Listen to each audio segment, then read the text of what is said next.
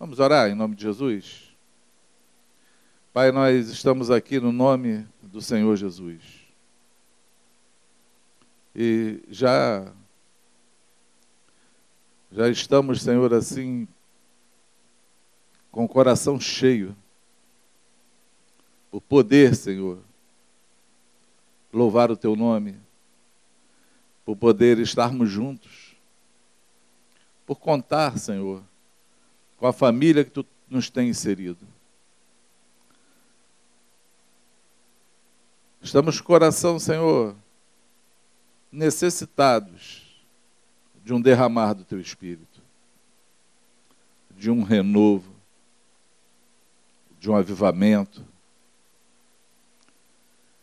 de um chamar para perto. Precisamos a cada dia mais, Senhor, estreitar esse relacionamento, nos aproximarmos de Ti. E nós queremos te dizer que nós não sabemos como fazê-lo, mas nós sabemos que precisamos fazer. Então, Senhor, socorre cada um de nós nessa manhã. Nos encontra, nos resgata, nos enche a cada dia mais porque, Senhor, da tua presença nunca é o suficiente, porque tu tens sempre mais, sempre mais, sempre mais a nos oferecer. Tu és a fonte inesgotável de vida. Então, Senhor, que a cada dia possamos crescer mais e sermos preenchidos mais ainda até aquele grande e glorioso dia em que te encontraremos face a face. Paizinho, se conosco no decorrer dessa ministração. Não deixa, Pai, com que ninguém se esquive, se esconda, fuja de um encontro contigo, de um confronto contigo, na manhã desse dia, Senhor. Dá livre curso à tua palavra traz espírito de revelação e sabedoria nessa manhã, para que possamos alcançar, Senhor, tudo aquilo que Tu quer falar conosco. Eu te peço, faz assim, Pai, em nome do Senhor Jesus. Você pode dizer amém? Estava. Eu não sei se, se eu vou repartir um pensamento com vocês. Uma linha de raciocínio, podemos dizer assim, um caminho que o Senhor fala conosco e naquilo que Ele quer fazer nos dias de hoje sobre nossas vidas. Amém? Eu tomava banho uma manhã dessa para ir numa missão e clamando ao Senhor pela fonte das suas águas propício né, para quem está tomando banho, pensa logo na água, né? Porque tudo aquilo que nós fazemos, nós necessitamos do Senhor, necessitamos do Espírito Santo. Jesus falou que sem Ele nós não podemos fazer nada. Não foi assim? Sem mim, nada podeis fazer. Na verdade, nem queremos, ou não devemos ter esse, esse desejo. Nós necessitamos tudo que fazemos é, façamos através do Espírito Santo. Amém? Matar as obras da carne não é uma coisa fácil, mas ela é totalmente necessária para que a gente possa ser totalmente guiado pelo Espírito. Por quê, amados? Por um simples motivo. Nenhum de nós tem solução para os momentos que passamos na nossa vida, difíceis ou não. Nenhum de nós tem a perspicácia de resolver a nossa vida. Nenhum de nós pode projetar o futuro. Eu Eu lembro quando Salomão escreve: Lança teu pão sobre as águas, depois de muitos dias o acharás. É porque ele está falando que o pão, a nossa vida, ela é lançada de fato nas águas, para que a gente ache depois, porque nenhum de nós pode muito programar o para frente, o futuro. Eu até lembrei, estava falando com alguém essa semana, que nós nós nunca tivemos assim uma uma programação anual. A gente é bem desorganizado para isso. A gente não faz nenhuma programação na vida. Aí os irmãos resolveram nos ajudar. E se disponibilizaram. Eu falei, joia, beleza, vai lá. A gente não sabe, mas vamos, vamos nessa. Se vocês estão aí para cooperar, vamos cooperar, né, Ozeu? E aí fizemos um calendário do ano. Encontros, tema, data. Pregamos o calendário ali na porta. Mandamos fazer ele bonito, né, num papel maior, para que todos vejam. O negócio ficou show de bola, alegrei meu coração. Pensei comigo, agora vai. Entrou a pandemia.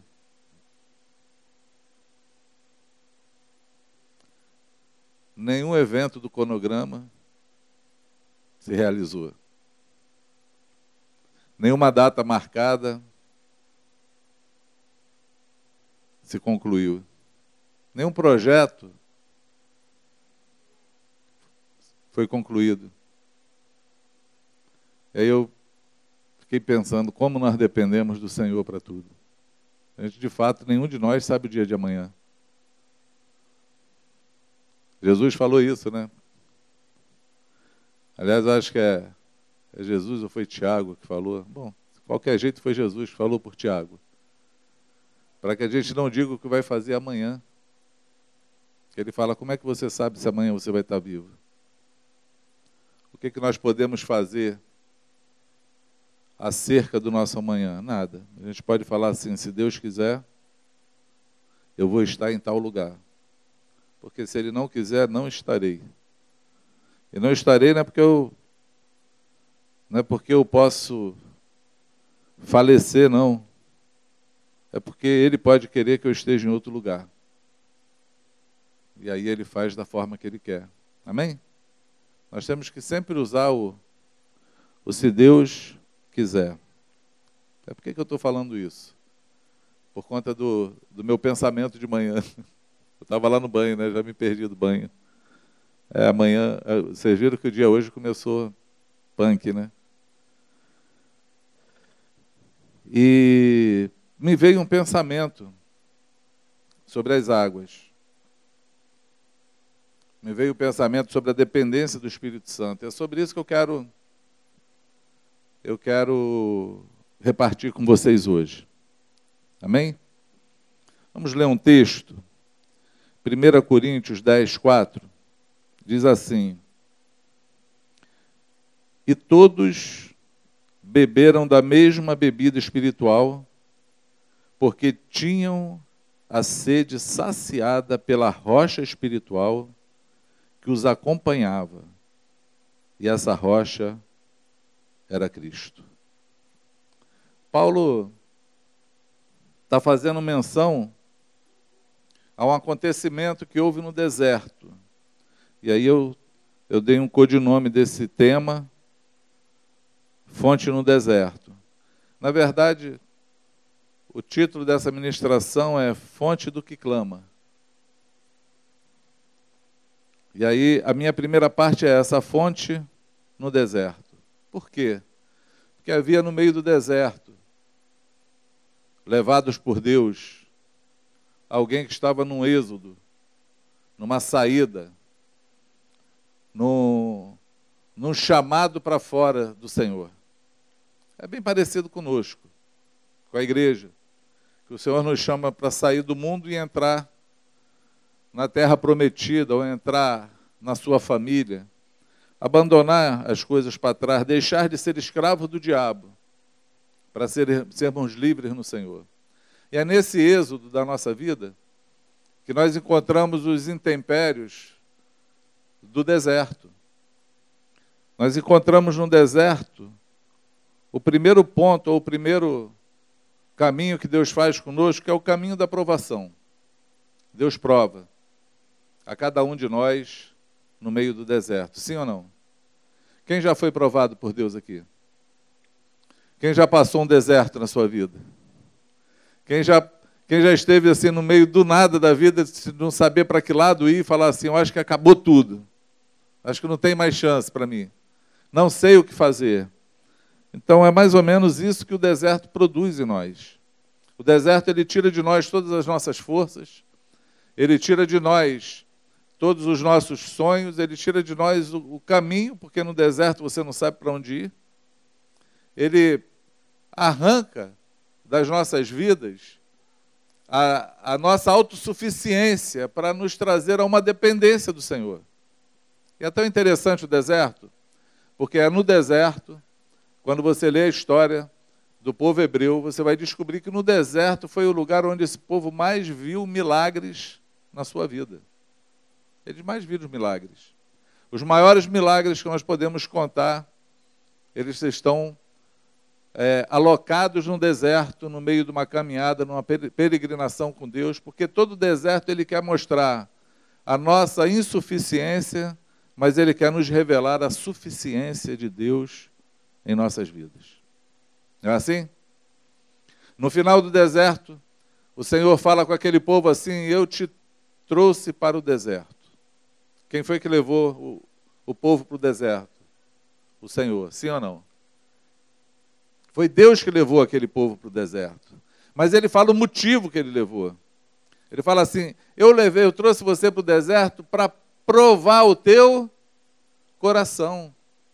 Para saber se você ia ou não obedecer os meus mandamentos. Mas eu também queria ser conhecido, queria que vocês me conhecessem. E aí o Senhor faz uma conta no final do deserto. Conta que ninguém fez. O tempo todo no deserto, ninguém fez essa conta e ninguém viu isso acontecer. Ele fala assim: nesses 40 anos, eu alimentei vocês com a provisão que caiu do céu. Eu saciei a sede de vocês com a água que saiu da rocha. Mas não foi só isso. Vou falar agora do que vocês não viram a roupa de vocês não envelheceram. O pé de vocês não cresceu para que vocês perdessem o calçado e ficassem descalços no deserto. Mas a sandália também não envelheceu. Quem fez essa conta no deserto? De que aquilo que tinha durou o suficiente para aquela caminhada. Que embora não tendo nada, possuímos tudo. Não é assim? Eu tenho testemunhos de irmãos que um bujão de gás durou três meses, quando duraria um mês só. Não tinha dinheiro para comprar o gás, mas o gás também não acabou. Tenho testemunhos assim, de gente que passou pelo deserto, mas foi suprido no deserto. E nesse suprimento, existe aqui uma coisa que ela é recorrente em alguns momentos da vida e que nós precisamos ter atenção a ela. Eu peguei esse texto para falar de, de Coríntios porque ele, Paulo traz uma revelação no texto. Ele diz que aquela rocha espiritual, né? Ele diz que a rocha era espiritual, que acompanhava eles, Eu, quando lia esse texto, eu achava que a rocha ficou naquele lugar e quando eles mudaram de lugar, o outro lugar que eles foram tinha água. Tinha água. Mas Paulo está dizendo que a rocha acompanhou eles. Eu não sei se a rocha andou, se a pedra andou, andou. Mas eu sei que se a rocha é Jesus, essa rocha estava com aquele povo em todo o caminho do deserto, para onde eles foram. E as necessidades dele, deles foram saciadas através dessa rocha. Eu nunca parei para pensar num paralelo de que Jesus e o Espírito Santo estariam em toda a caminhada no deserto com aquele povo hebreu. E aí eu fico maravilhado quando eu penso que em todo o deserto que nós passamos, não estamos sozinhos. Ele está conosco. Amém? Em todo caminho que passamos, com toda escassez, com toda prova, com todos os inimigos, com todos os perigos, com todas as guerras, existe uma fonte para saciar a nossa sede. Existe uma fonte para saciar os nossos anseios. Existe uma fonte que nos dá vida. Existe uma fonte que nos mantém seguros, sadios e caminhando. Porque eu não sei se você sabe, mas o maior necessidade que o corpo humano tem, que nós homens temos, é da água. Tanto é que alguém disse que nós somos mais formados de água do que de qualquer outra coisa. O mundo também é formado de água. Nós necessitamos de água. Um homem sem água, eu acho que não passa 14 dias. Se alguém passar sem beber água, morre. Porque diz que o sangue engrossa, e aí o sistema para e você vai embora. Porque faltou água. Eu soube disso de um homem que foi sequestrado. Um homem chamado Isaías de Souza Maciel. Ele foi sequestrado. E como ele trabalha com a, com, com a saúde, né? Ele é presidente daquele SASE, SASE, SASE, aqueles hospitais de assistência social cristã, tem lá em Realengo, em alguns lugares do Brasil. Então ele lidar com muitos médicos, os médicos falaram isso para ele, que um homem não poderia ficar 14 dias sem beber água, porque ele corre o risco de morrer fulminante por conta do sangue engrossar. E ele ficou e estava contando os dias do cativeiro dele, e ninguém dava para ele nem comida nem água. Ele ficou com sede. Quando ele viu que estava se aproximando do 14 quarto dia, ele começou a clamar ao Senhor. Ele começou a fazer um clamor ao Senhor. Ele começou a falar assim: Jesus, manda água. Essa era a oração dele. Jesus manda água, Jesus manda água, Jesus manda água. E ele começou a clamar, uma fonte que clama. Nesse dia que ele começou a clamar, a orar, Estava passando um helicóptero da, da DAES, né, Divisão de Sequestro, e estava com equipamento, um equipamento que tiraram de um Zeppelin, é assim que fala? Zeppelin? Que a Benedita tinha colocado na época, um Zeppelin, tinha um equipamento que ouvia a não sei quantos quilômetros a voz de quem falava. Ouvia. Eles captavam o som. E aí aquele Zeppelin foi desativado, pegaram aquele equipamento e colocaram nesse helicóptero. E esse helicóptero estava sobrevoando aonde ele começou a orar e pedir: Jesus manda água, Jesus manda água. E o delegado que estava naquele helicóptero falou assim: rastreia essa voz. Rastreia. E eles vieram rastreando a voz e desceram exatamente no cativeiro, onde aquele homem estava preso prenderam os sequestradores e saiu na capa de jornal, porque quando ele perguntou quem são vocês, eles falaram assim: Nós somos da DAIS. Aí ele falou assim: A DAIS é de Deus. A DAIS é de Deus. E saiu em todos os jornais do Rio de Janeiro a estampa do velhinho sendo resgatado e a frase dele: A DAIS é de Deus. Porque todo aquele que clama, Deus ouve, todo aquele que Deus ouve o clamor, Ele envia o socorro, Ele envia o suprimento, Ele envia, envia o resgate. E nós precisamos aprender a clamar ao Senhor nas nossas necessidades. Porque aquele clamor foi ouvido dos céus. E o Senhor colocou numa estratégia espetacular uma maneira de resgatar aquele homem e dar a vida a ele. Eu ouvi esse testemunho da boca dele. Da boca dele, fiquei muito impressionado. Esse delegado, ele se converteu, eu também o conheci. E ele fez uma tatuagem no braço dele com essa frase: A Dais é de Deus. Porque ele ficou marcado por aquela experiência. Amém? Existe uma fonte no nosso deserto. existe uma fonte. É tão interessante isso, amado, porque nesse deserto, essa fonte, existe uma. Existe uma.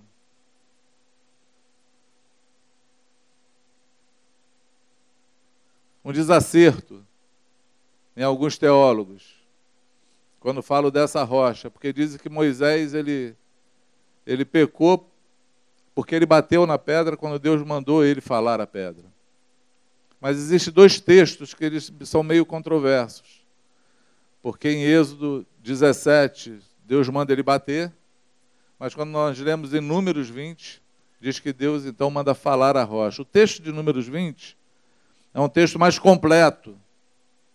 Daí eu acredito de fato que em Números 20 o texto, como ele é bem mais completo, Deus tinha mandado ele de fato só falar a rocha. Porque Deus reprova Moisés porque ele chamou a glória para ele. E a glória veio para ele na hora que ele bateu na pedra. Ele não fez, falou simplesmente o que o Senhor iria falar. Ó, o Senhor falou para falar para essa pedra da água e ela vai dar. E ver a coisa acontecer. Não, ele olhou com ira e falou assim: Ah, vocês querem água? Querem? Então toma. Pum. Tipo assim, eu estou dando água. E aí Moisés foi reprovado nisso. Eu creio mais nisso. Mas se essa rocha é Cristo, se ela estava ali, se ela não podia ser tocada, se ela não podia ser ferida, nós temos que ter cuidado no deserto para não ferirmos o Espírito Santo nem o Senhor, porque é justamente no deserto onde dos nossos lábios sai murmuração, onde dos nossos lábios sai a, a, as palavras sem fé, as acusações contra Deus. A falta de entender os caminhos do Senhor nos faz é, nos revoltar contra o próprio Deus, quando na verdade Ele nos saciou com tudo que nós precisamos no deserto.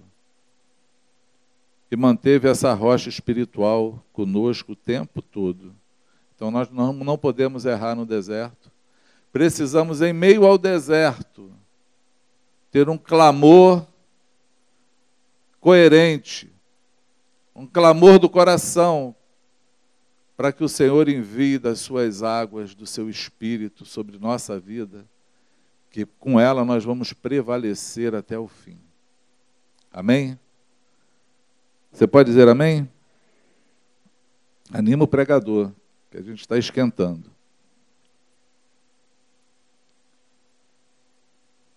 Essa segunda essa segunda episódio da fonte, eu dei um nome da fonte no cansaço. Porque nós cansamos no caminho. E tem um texto tão interessante que foi da onde eu tirei o, o, o título dessa ministração, Voz do que clama porque ele está nesse texto, a voz do que clama. É um texto de juízes. Vou ler com vocês. Que aconteceu com um homem chamado Sansão. Sansão é um personagem bíblico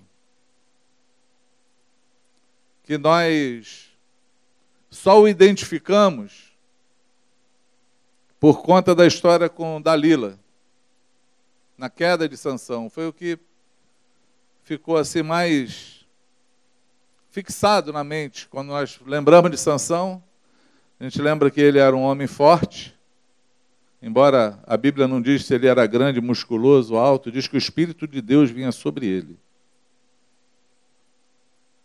E aí ele fazia proezas com uma força é, incomum mas essa força era por conta do Espírito Santo. Então, quando alguém prega um sanção alto e forte, um Arno Suarnega, ou Suarnega, é, não era isso. A, a força de Sansão não era uma força humana. A força que Sansão tinha era uma força de Deus. Era a força do Espírito. Ele era um homem comum. E o Espírito do Senhor vinha sobre ele e fazia ele realizar proezas. E aí, talvez hoje você desanime de ir para a academia, querer ficar fortão, e comece a buscar mais o Espírito Santo para que você tenha a força do Senhor para vencer qualquer batalha, amém? Porque Deus derruba gigantes com Davi. Ele não preparou um outro gigante para derrubar o gigante. É essa força que Sansão desfrutava dela. O texto diz assim: Bom, Sansão, vou contar a história para vocês que eu acho que é mais fácil. Sansão ele ele foi preso pelos seus próprios compatriotas.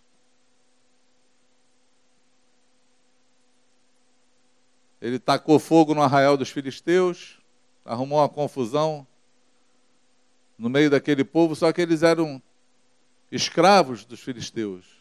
E aí o próprio povo dele falou assim: Cara, tu arrumou encrenca com os caras, mas são os caras que dominam sobre nós. E agora deixa a gente amarrar você e levar você lá preso para eles, porque senão eles vão destruir com todo mundo. E aí Sansão se vê entregue por aqueles que deveriam estar com ele na luta. Já aconteceu contigo alguma vez? Você está no caminho numa luta e os teus próprios irmãos acabam sendo uma pedra de tropeço? Ou os próprios irmãos acabam te ferindo? O texto de Zacarias diz que o, o sumo sacerdote Josué estava diante do Senhor. E o Senhor pergunta para ele assim: Que feridas são essas? E ele fala: Essas são as feridas feitas pelos meus irmãos.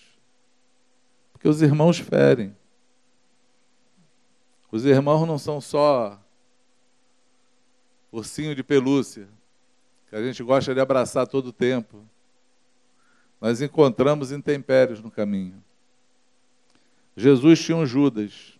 Alguém disse: se você quiser se parecer como Jesus, você tem que se lembrar que tem um Getsemane pela frente, Getsemane pela frente, tem uma cruz e tem um Judas. Nunca esqueça disso. Sempre tem. Amém? Sansão estava nesse nesse caminho agora, entregue pelos amigos que deveriam estar formando o exército, falando assim, cara, já que tu destruiu tudo, nós estamos contigo e agora a gente vai vencer essa guerra. Não, o discernimento dos caras foi como tu arrumou o problema e a gente não quer problema com eles. A gente entrega você e a gente fica em paz na vida. Sansão então concordou, ele falou: beleza, pode me levar. Só promete que vocês não vão me matar. Não, a gente não vai matar você, não, a gente só vai levar vocês. Amarraram Sansão e levaram. Mas diz o texto bíblico Está em Juízes 15, versículo 14. Vamos ler. Quando os homens, trazendo Sansão, se aproximaram da cidade de Lei, os filisteus partiram ao encontro do grupo aos gritos de vitória.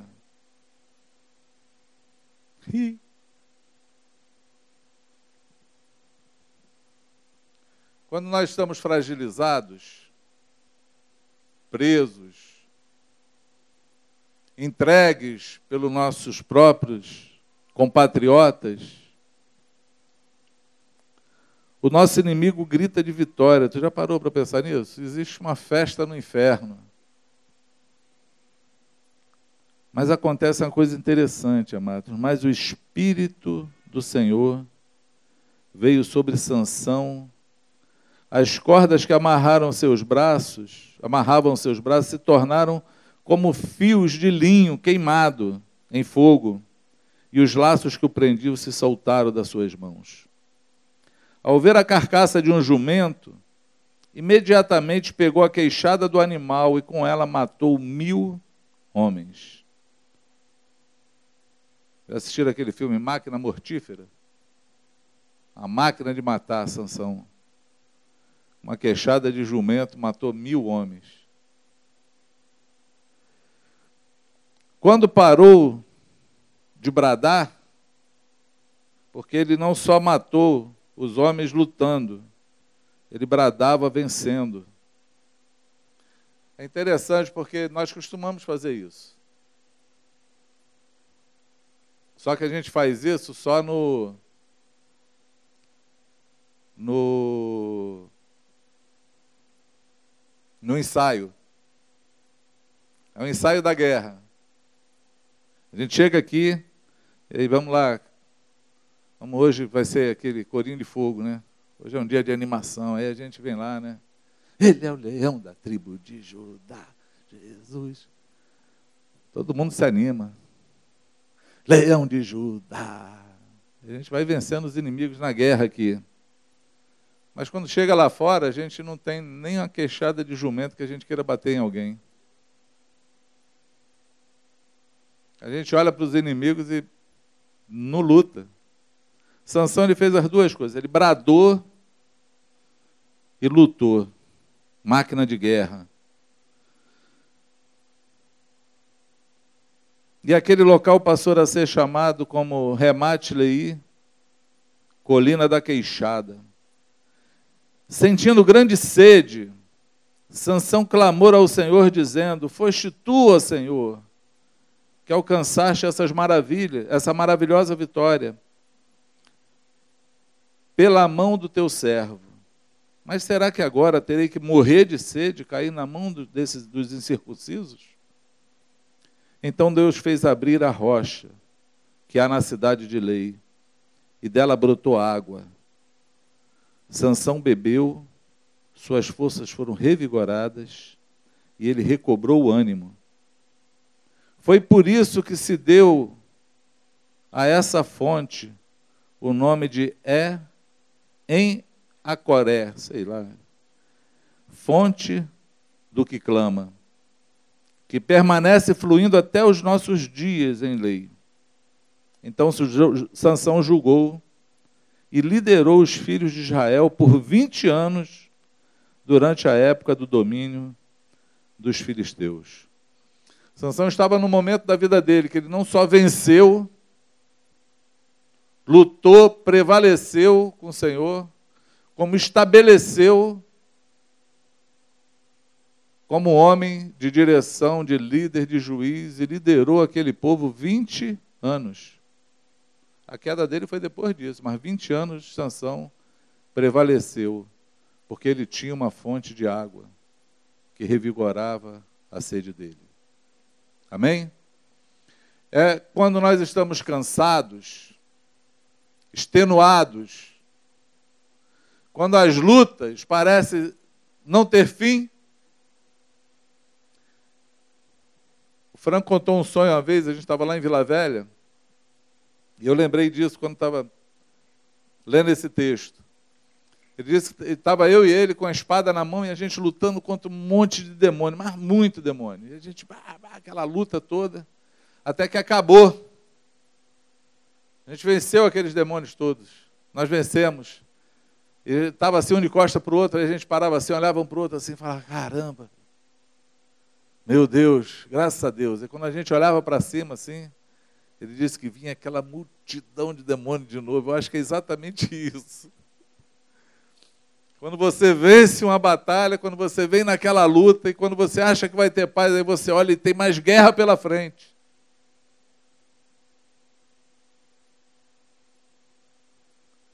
Aí a gente desiste. Enfraquece. Eu acho que o momento mais difícil da vida de alguém, de um cristão, é lutar contra o desânimo. Principalmente quando esse desânimo é contra você mesmo. Quando você já lutou contra um pecado e foi vencido, e lutou, e foi vencido, e lutou, e foi vencido, aí tem hora que você entrega as armas você fala, eu não vou conseguir sair desse caminho, eu vou viver assim. Ou muitos pensam, isso não foi feito para mim. Ou muitos pensam assim, bom, eu. é, é, é a frase mais complicada de se ouvir. É quando fala assim, não, eu, eu não quero ser hipócrita. Então, como eu não consigo no pecar, eu prefiro ficar aqui fora. Aí, rapaz, que lisura, né? Que moral boa é essa? Eu não quero ser hipócrita. Mas também não quero ser santo. Ou seja, eu vou com toda a minha sinceridade e honestidade para o inferno. Porque eu não fui suficientemente forte para encarar os meus problemas e vencê-los. Nós não podemos parar de lutar. Nós não podemos desistir do caminho. Porque, embora a luta arranque de nós todas as nossas forças, fôlegos, e parece que Sansão tinha uma urgência de que Deus não podia falar para ele assim: olha, daqui a 10 metros tem uma água mineral gelada. Ele não ia conseguir chegar lá. Ele estava morrendo, era tão urgente que Deus abriu a rocha diante dele, porque a necessidade de ser suprido era naquele momento. Não dava para correr. Mas ele clamou. E o Senhor ouviu o clamor dele e deu a água dele. Sabe, amados, o problema é que quando nós estamos cansados da guerra, a gente, ao invés de clamar ao Senhor, a gente prefere clamar a nossa suposta honestidade, a nossa força, a nossa compreensão, mas não buscamos as fontes das águas verdadeiras que podem nos saciar, revigorar as nossas forças, né? Re recobrar os ânimos, né? Descobrir, se levantar com nossos ânimos, se animar novamente, se fortalecer no Senhor para continuar a luta. Porque as nossas lutas, elas só são vencidas com Deus. Aqueles que querem lutar pelos seus próprios meios, pela sua própria capacidade, pelo seu próprio entendimento, não vão conseguir êxito nessa luta. Porque toda luta contra a carne, ela é espiritual. Toda luta contra os nossos inimigos, ela é espiritual. Tudo aquilo que, que rouba, que suga a tua força, a tua energia, ao ponto de você querer desistir da vida, ela é espiritual. E a única coisa que pode recobrar o teu ânimo, te encher, te fortalecer e te fazer prevalecer é o Senhor. São aqueles que são supridos pela fonte que é o Senhor, consegue prevalecer em todo momento, porque Ele é a fonte que nos sustenta. Amém? É essa água, é essa fonte que nos mantém vivos, revigorados, é como o salmista declarou: assim como a corça anseia pelas águas, assim por ti, ó Deus, suspira minha alma. Nós precisamos buscar essa água o tempo todo, porque nós necessitamos dela, nós precisamos saber identificar pela umidade, pela umidade, pelo clima onde eu vou encontrar esse suprimento, porque se eu não tiver, eu morro. E se você está hoje sucumbindo no meio das suas guerras e as forças se esvaíram de você porque você não foi na fonte de águas da vida.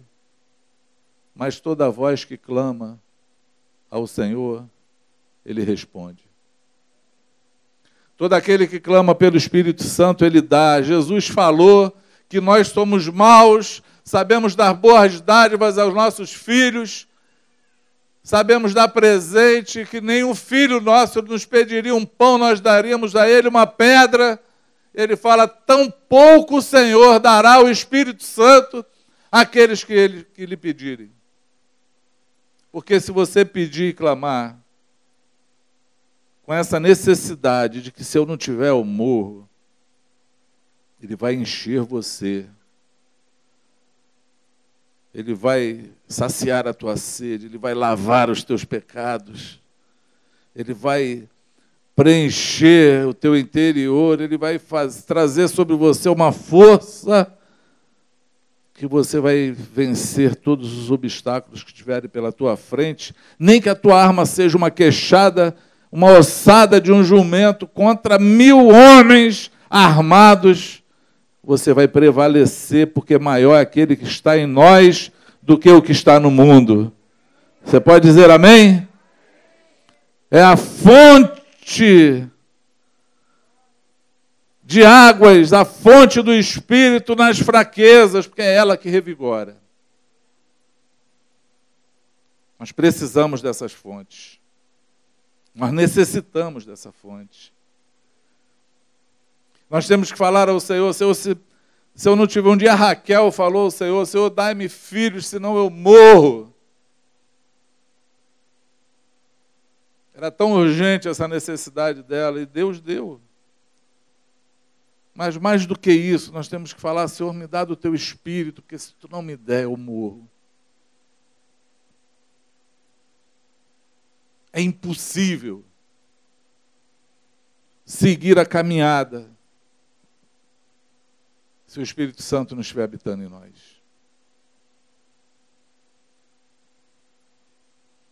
É impossível viver uma vida diante do Senhor sem o suprimento, a direção, a mão discipuladora do Espírito Santo em nossas vidas. É impossível ser saciados para que não tenha sede pelas águas proibidas, sede pelas coisas ilícitas. A única coisa que pode saciar essa sede é a água do Espírito, a água viva que Jesus falou que nos daria. Eu sou a fonte de águas vivas. E se nós tivermos essa fonte, logo essa sede, ela vai deixar de existir, porque ela está suprida por uma água da vida. Amém?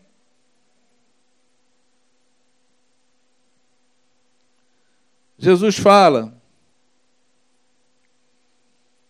para uma mulher que estava numa fonte das fraquezas. Jesus para numa beira de um poço, encontra uma mulher samaritana em João 4, vencida pela fraqueza. E a fraqueza dela era sexual. Era uma mulher de cinco maridos e agora vivendo com um que não era dela. Era alguém que achava que essa sede do espírito poderia ser saciada por aquilo que a alma dela desejava.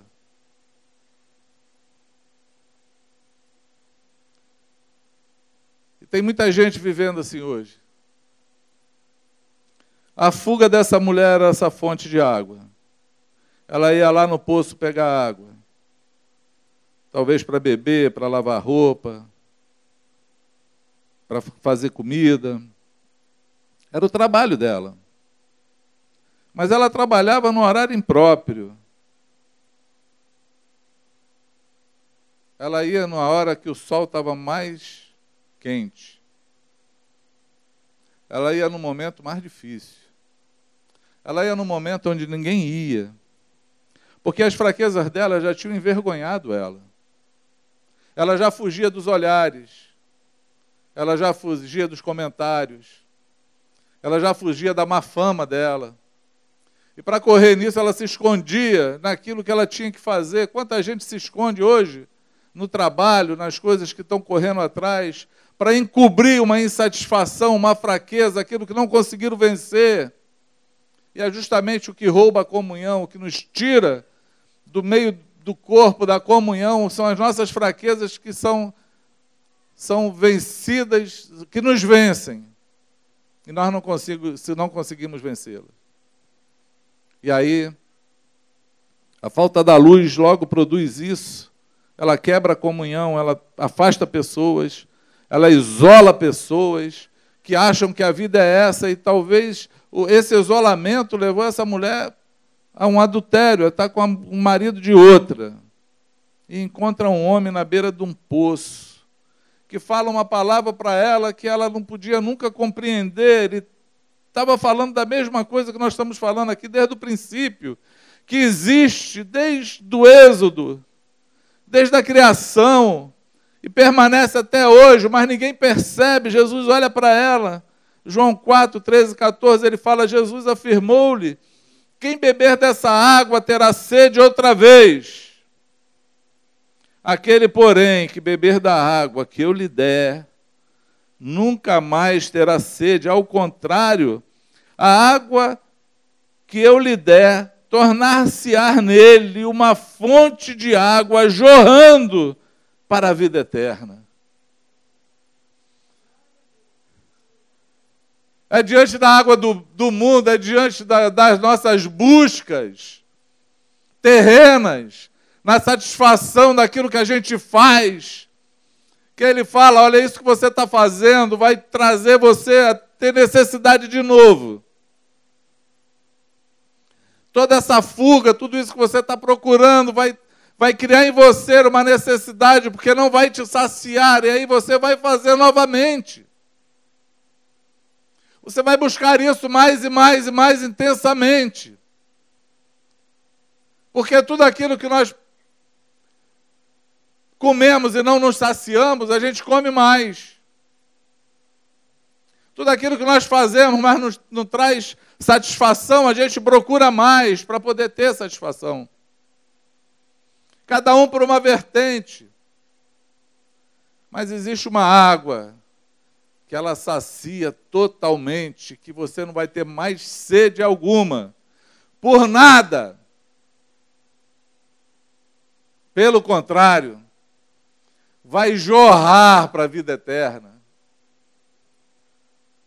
Vai ser uma cachoeira do Espírito até o dia de encontrá-lo. Jesus foi no ponto, foi,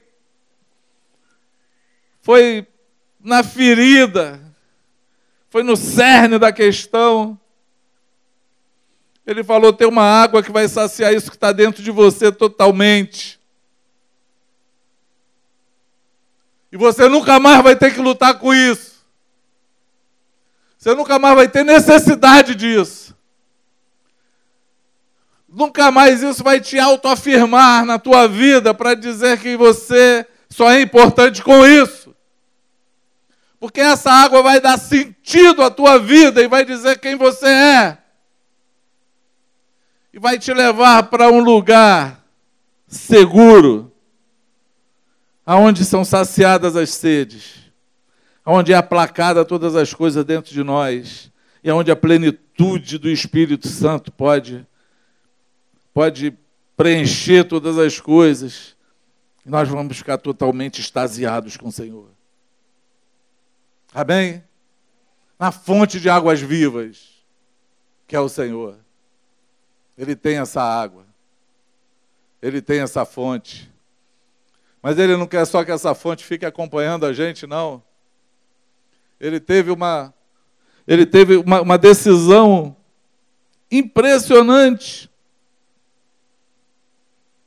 Ele nos tornou essa fonte.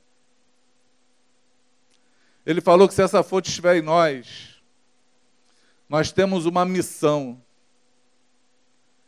de levar essa fonte a todos aqueles que estão sedentos, a todos aqueles que necessitam, a ser ponto de contato aonde você estiver, para que essa água jorre plenamente a todos os homens. Amém? E aí, a isso eu dei a fonte da missão. Jesus fala em João 7, versículo 37 e 38, ele diz assim, e aqui eu queria que você prestasse atenção nesse texto. Eu peguei a tradução da Bíblia King James, porque é, ela tem, ela traz uma, uma revelação que talvez a gente não perceba, e como ela enfatiza isso, eu quero enfatizar isso hoje para você poder sentir a necessidade e, e, e, o clamor do coração do Senhor hoje. E Pai, eu te peço isso, revela hoje esse clamor em nossos corações nessa manhã. Ele diz assim: diz assim, no último dia, o mais solene dia da festa. Jesus colocou-se em pé e clamou em pranto. No dia mais importante da festa, aquele dia que os judeus vinham festejar, e era o ponto alto, era o ápice da festa, onde todos estavam alegres, para uma festa que eles deveriam voltar no ano que vem de novo, para ter uma outra, tipo carnaval. É o ápice da alegria, mas aí volta tudo, né? É a alegria que só dura quatro dias. E aí ele está falando da alegria que dura para sempre. Mas Jesus não levanta para falar de qualquer jeito, não, de que ele fala chorando, pranteando. Tamanho clamor do coração do Senhor. Diz assim: no último dia da festa, no último dia, o mais solene dia da festa, Jesus colocou-se em pé e clamou em pranto. Se alguém tem sede, deixe-o vir a mim, para que beba. Aquele que crer em mim, como diz as Escrituras, do seu interior fluirão rios de água viva.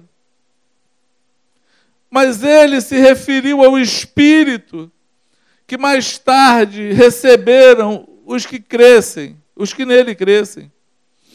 Pois o Espírito Santo, até o momento, não fora concedido, porque Jesus não havia sido ainda glorificado.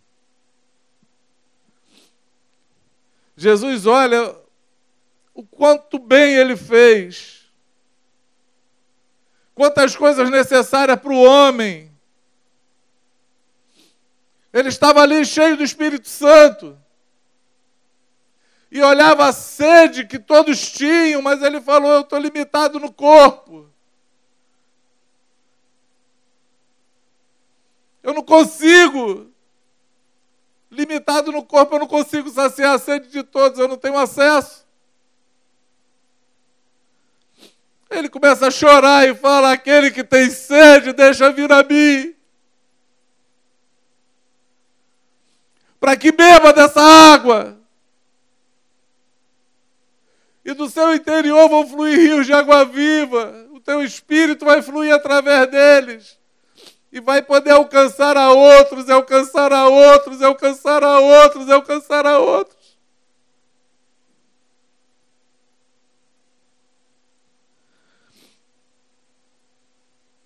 Nós precisamos do Espírito para a missão.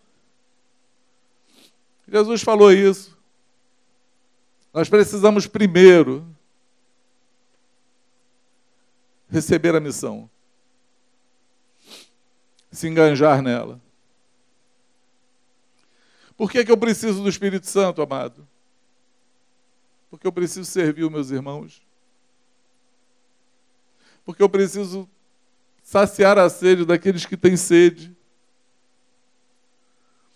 Eu preciso ser o ponto de contato de Deus com pessoas carentes, necessitadas, secas, cansadas, sofridas, no meio das tempestades da vida, das guerras da vida, do deserto da vida, para falar: existe uma água que sacia a tua sede.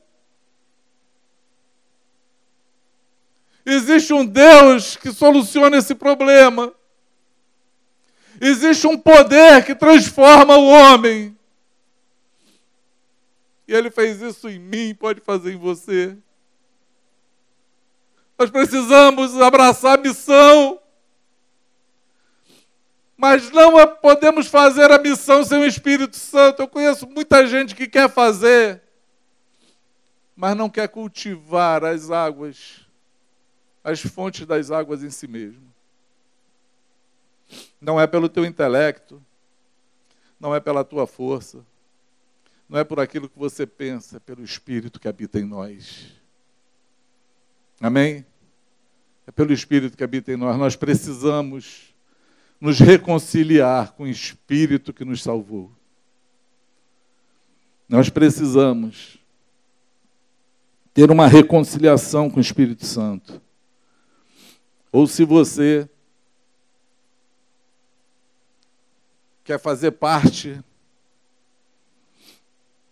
dessa vida, você precisa beber dessa água da vida. Que Ele dará a todo aquele que clama, todo aquele que pede, todo aquele que busca, encontra. Porque Ele dá sem medida.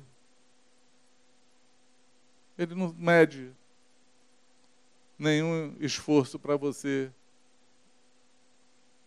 poder receber dele. Aquele que tem sede e busca, ele dá. Ele quer saciar essa sede. Não importa a condição que você está. Se você está no deserto, cansado da luta, se você está vencido nas suas fraquezas, não importa, ele tem essa água, é a solução em todos os momentos. O Espírito Santo é o socorro em todos os momentos da vida, não importa a tua condição. Ele sempre vai ser o teu socorro e a tua solução. Você pode dizer amém? Eu vou terminar aqui lendo um salmo. Um salmo que fala sobre os milagres do Êxodo.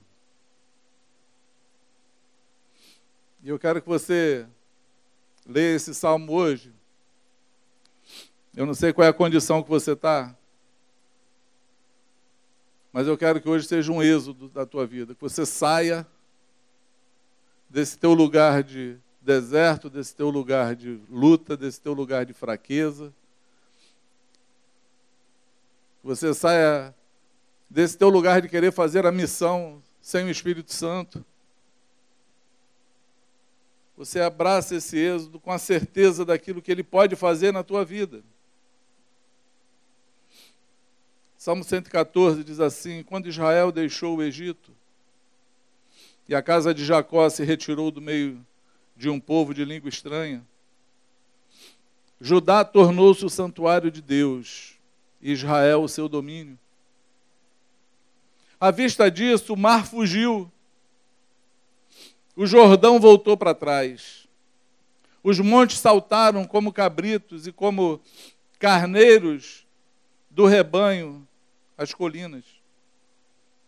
Que tens, ó mar, que assim foges? E tu, Jordão, por que retrocedes? Montes, por que saltais como cabritos, e vós, colinas, como carreiros, como carneiros do rebanho? Estremece a terra diante do Eterno, na presença do Deus de Jacó, que converte as pedras em lago e os rochedos em mananciais de águas. Amém? Se você hoje é uma pedra, está duro, ele vai te transformar num lago. Se você está mais duro que pedra, se você está com um rochedo grande, com tudo que aconteceu na tua vida, ele vai arrebentar uma fonte de água sobre você hoje. Ele vai fazer as águas do Senhor fluir através de você, se simplesmente você clamar ao Senhor. Eu quero terminar esse momento chamando aqueles que necessitam clamar ao Senhor aqueles que necessitam fazer esse clamor de todo o coração ao Espírito Santo. Aqueles que precisam falar para o Senhor assim: Senhor, eu necessito hoje receber dessas águas. Eu estou clamando, talvez como sanção, urgente, sem mais nenhuma força. Eu preciso hoje, porque se eu não tiver hoje o revestimento, do Espírito, se eu não estiver hoje cheio dessa água, se essa fonte hoje não se abrir diante de mim para que eu seja essa fonte, eu vou perecer. Eu quero orar por você, em nome de Jesus. Amém? Eu quero clamar com você nessa manhã. Você que está aqui, você que está em casa. Eu quero clamar contigo, porque todo aquele que clama pelas fontes, ele abre as fontes sobre você. Se você precisa receber dessa fonte, eu quero orar contigo. Você pode vir aqui. Vamos ficar de pé, em nome de Jesus.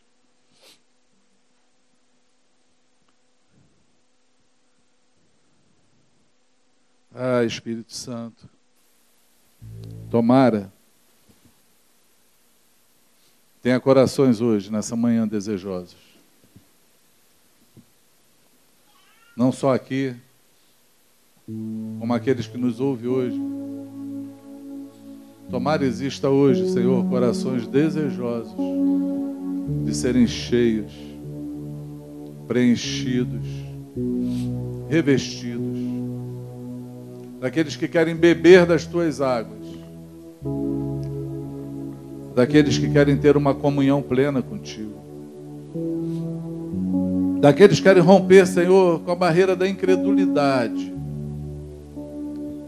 aqueles que não querem buscar no próprio entendimento da sua mente, mas sim, Senhor, querem ter essa condução do teu espírito, porque, Senhor, João declarou que todo aquele que é guiado pelo Espírito Santo, esse é filho de Deus, Senhor. E nós precisamos ser filhos, porque nós precisamos ser guiados. Necessitamos do Teu Espírito para tudo, Senhor. Rompe hoje as fontes. Senhor, se há fontes entulhadas aqui, porque o diabo faz isso, Senhor, ele entulha fontes. Os inimigos entulham as fontes, vão botando entulho até que a gente não veja mais a água. Senhor, hoje seja essa manhã, Senhor, o dia de desentulhar as fontes, de rebentar, Senhor, Pai, para que essas fontes jorrem águas novamente, limpas, cristalinas. Nós necessitamos disso. Em nome de Jesus. Aquele que tem sede, clame pela fonte das águas. Porque é a voz do que clama que é ouvida nos céus.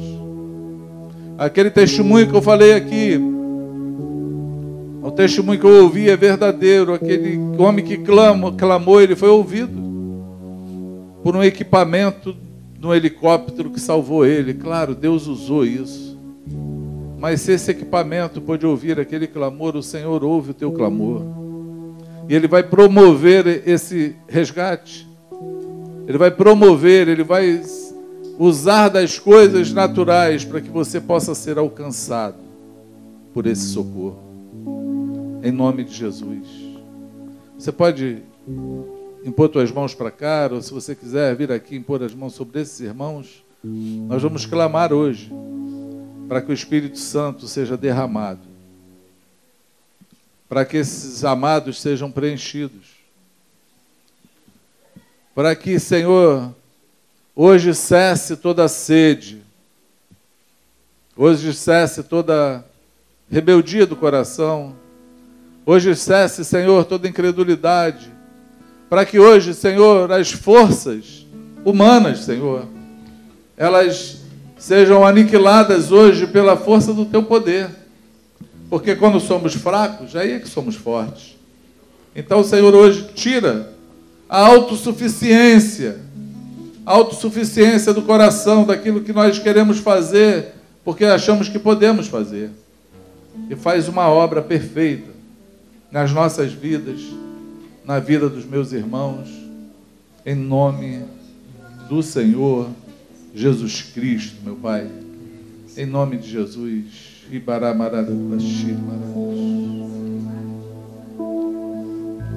Receba a fonte de água viva nessa hora. Existe um rio de águas vivas que flui do trono de Deus. E esse rio vai passar agora por você. Ele vai se derramar como água sobre você. Vem nesse lugar, Espírito Santo. Oh, vem sobre a a vida de cada um que nos ouve agora, Senhor. Está nas suas casas agora, entra nessas casas. Derrama agora, Senhor. Derrama agora do teu espírito, Senhor, os teus rios de água viva. Derrama sobre a vida deles, em nome de Jesus. Em nome de Jesus. Pai, a todo coração sedento, a todo aquele que clama, derrama das tuas águas, faz assim. Em nome de Jesus. Quebra, Senhor, porque essa água ela passa, ela quebra as cadeias. Ela derruba as barreiras. Ela desfaz as fortalezas. Senhor, ela traz o poder para prevalecer diante das situações. Faz assim, meu Pai. Em nome de Jesus Cristo eu te peço.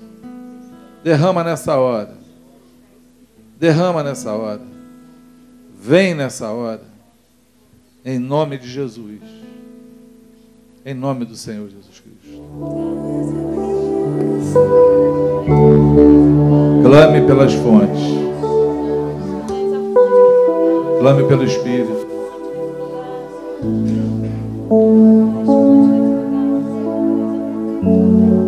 Você ouça o Senhor falando: aquele que tem sede, venha.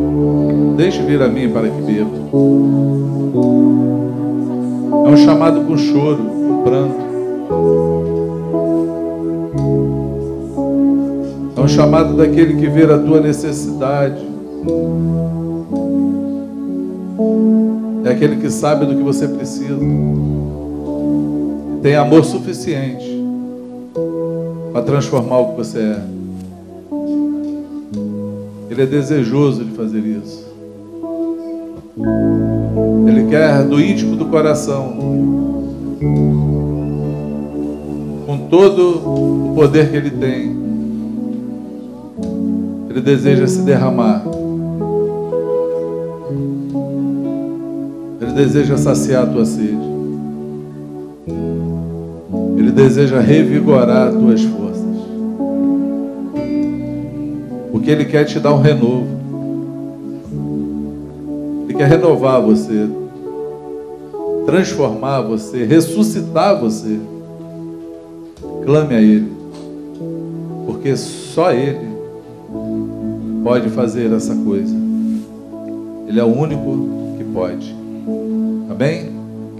Quem pode dizer amém? Seja assim, o Senhor te abençoe, o Senhor te guarde. Que essa atmosfera permaneça no teu coração, na tua mente. Que esse clamor brote a cada dia dentro de você, até que você seja saciado. Em nome de Jesus.